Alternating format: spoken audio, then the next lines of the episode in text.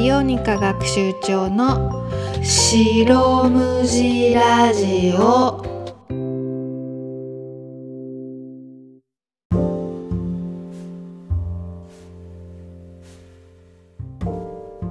こんにちは。リオニカ学習長というブログを書いているりつよです。今日はうんコミュニティあるコミュニティについていけるか不安な気持ちについて話したいと思います。これは何でこういうことを話そうと思ったかというとツイッターでねあ最初に前提条件として私は4月から大学院に行く予定なんですけどその大学院入学予定の大学院に関する、まあ、ツイートが上がっていてその同じく多分ね一緒に合格して同じところに入るんだろうなって人がなんか大学院に入って周りのレベルについていけるか不安ですみたいなことを、まあ、OB の人にこう質問箱で質問してたの。であなんか確かにわかるなと思って半分分かって半分そうじゃない気持ちもあるというか。なんか確かにその大学院あの医学系だから結構医師が多い。別に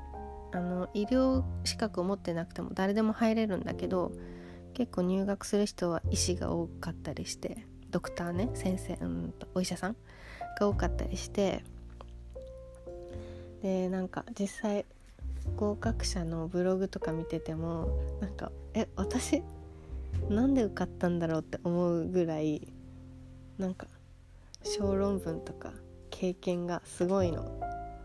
それはね確かにすごいなんか周りの凄さがなんか気が気が引けるっていう意味ですごいなんか共感できたんだけど。でもなんかその周りがすごすぎてっていうところにすごい共感はできるけどついていけるかどうかみたいなところはなんかそんなに気にしなくていいんじゃないかなって思って私が、まあ、ここで私が喋ったところでその人に届くわけではないんだけどあくまでこう自分の考えを喋りたいがために喋るんだけどなんかまあ確かにその周りについていけたらすごい嬉しい。で嬉しいけどたとえ周りについていけなくてもなんかその大学院に行くのって自分が学びたいことが目的だからなんか自分がステップアップするとか自分が分かんないことを分かるようになる。知らないことを知ったり理解する。っていうのが目的だから例えば周りが入学時点で50で自分が10だとして最終的に周りが100になっても自分も例えば90とかになったらついていけてるかもしれないけどでも10が50になればそれはいいじゃんって思う。自分が結局自分が卒業時点でどこになりたいのかってことを最初に決めとくのが大事かなと思って。今自分は10だけど50ぐらいにはなりたいって思うのが大事だなと思って。これはなんか普段から思ってるわけじゃなくてこの人のそのツイートを見て考えてそれになんか私も気づいたというか。だからなんかとりあえず漠然となんかあれやりたいこれできるようになりたいって思って試験を受けたけどちょっと入学する前にちゃんと自分が卒業段階でどのレベルまで行きたいかっていうのをちゃんと考えとかなきゃいけないなってことにすごい気づいた話。それがなんかうん曖昧じゃなくて明確だったらたとえ周りが100を言っていてもなんか焦ったり惑わされたりしないんじゃないかなと思って。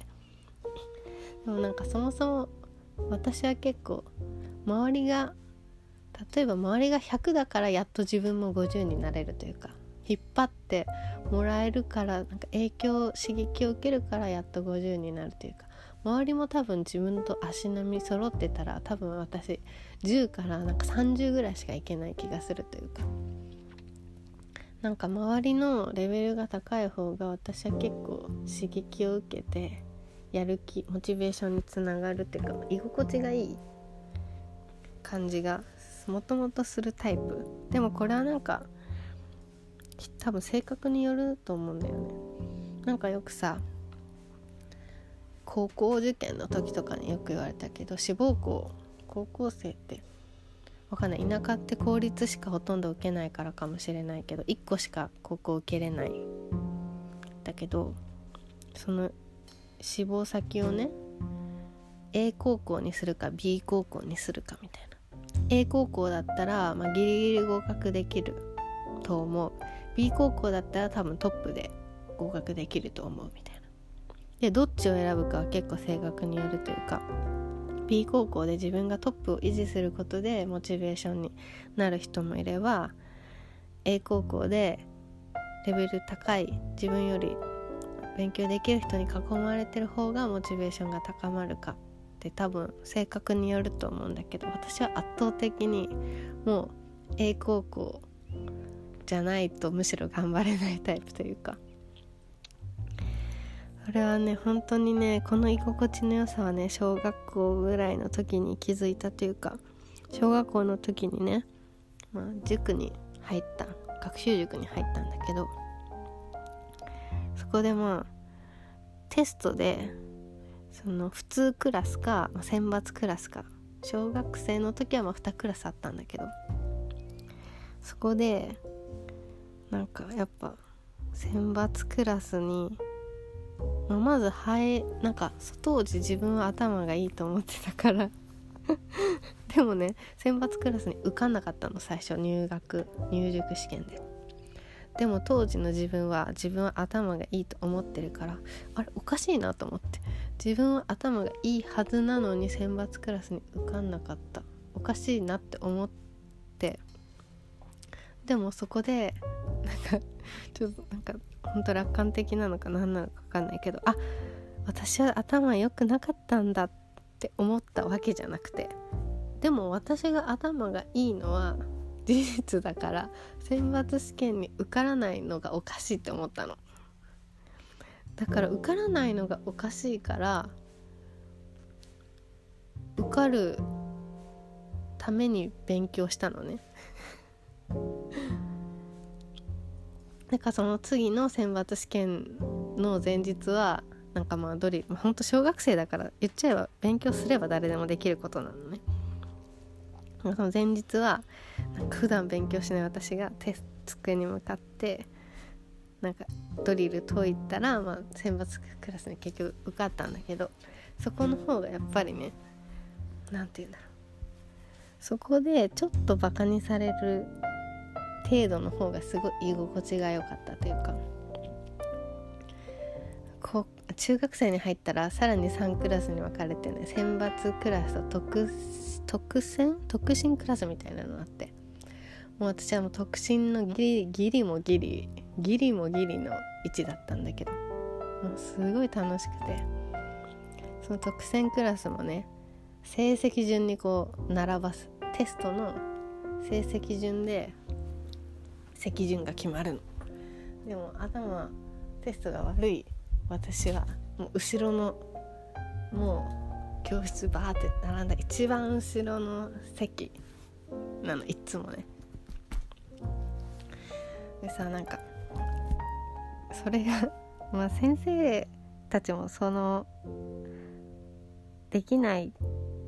勉強ができないちょっとバカな私をいじってくれて楽しかったのもあったんだけど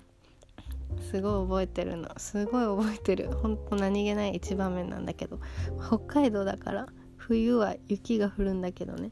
教室は北海道の建物ってあったかいから。授業してたらねすごい暑くなってきたの。部屋が。そしたら先生が「ちょっと暑いから窓開けるか」って言ってこう窓開けたらね外は猛吹雪でね一番後ろの席の私にだけ雪が降りかかってきてたの。それさでも後ろだから誰も気づかないわけ。30分ぐらいさ授業を受けててさもう限界が来て「先生」みたいな「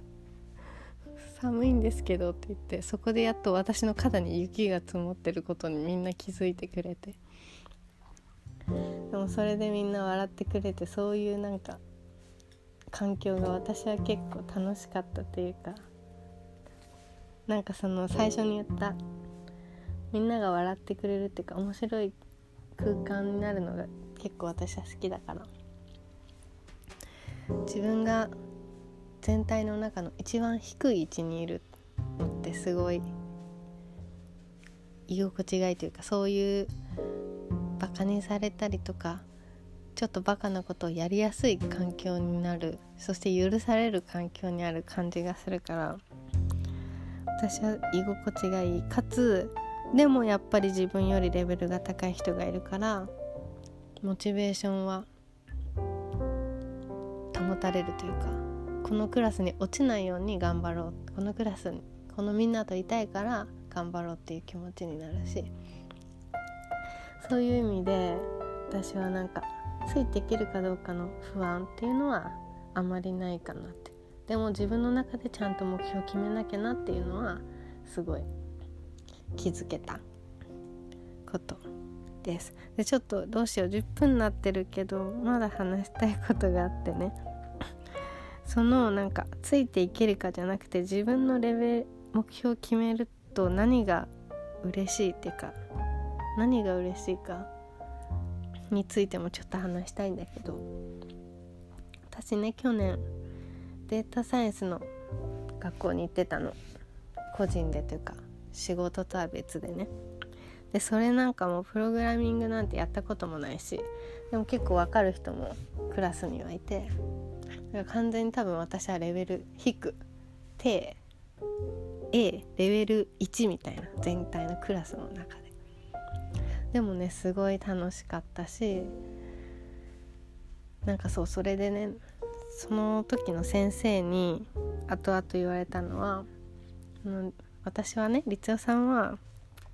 素朴な疑問とかも結構みんなは周りが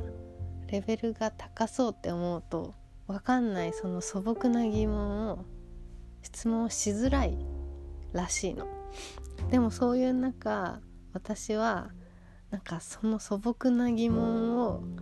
質問を授業中にめっちゃしてくれるから周りにもすごい良かったみたいに言われてあなんかそれは私は分かんないからもちろん知りたいから質問してただけなんだけど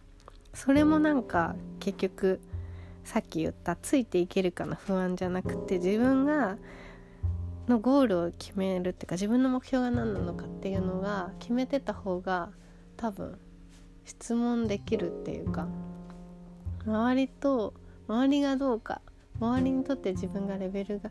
低いんじゃないかって思うと確かに質問できないけどなんか自分がこれを分かりたいこれを知れるようになりたいってその時は結局その授業の内容を理解したいっていうのが自分の目的だったから分かんないところは質問できたし別にそれも恥ずかしくないというか花からそんな仕事でそういうことやってる人についていけるわけそもそもないしついていこうそういう人にぐらいになりたいと思ってるわけでもなかったからだからなんかそういう目自分の目標ゴールが決まってるとなんか損しないというか変な恥ずかしさで分からないまま進んでいくとどんどん分かんなくなっちゃうと思うから自分は何でここに来てるのか